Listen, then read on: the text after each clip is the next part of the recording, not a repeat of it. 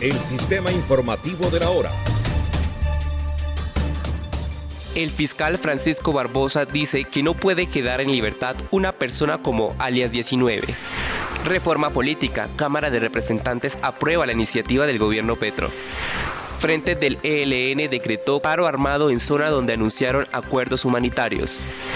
Nueva masacre en Putumayo. Cinco personas fueron asesinadas en ataque armado.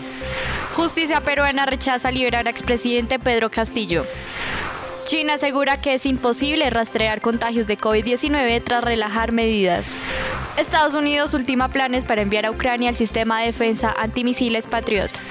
Por diferencia de 62.300 pesos, aún no se define el alza del salario mínimo. Las EPS se declaran en alerta económica ante cambios anunciados por el Ministerio de Salud.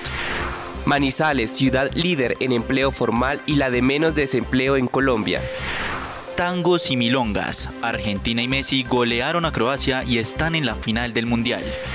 Hoy se disputa el partido más importante para la historia del fútbol africano. Uno de sus representantes busca un paso a la final del Mundial. Portugal toma una decisión radical con el técnico que banqueó a Cristiano Ronaldo en Qatar 2022. Este fue el sistema informativo de la hora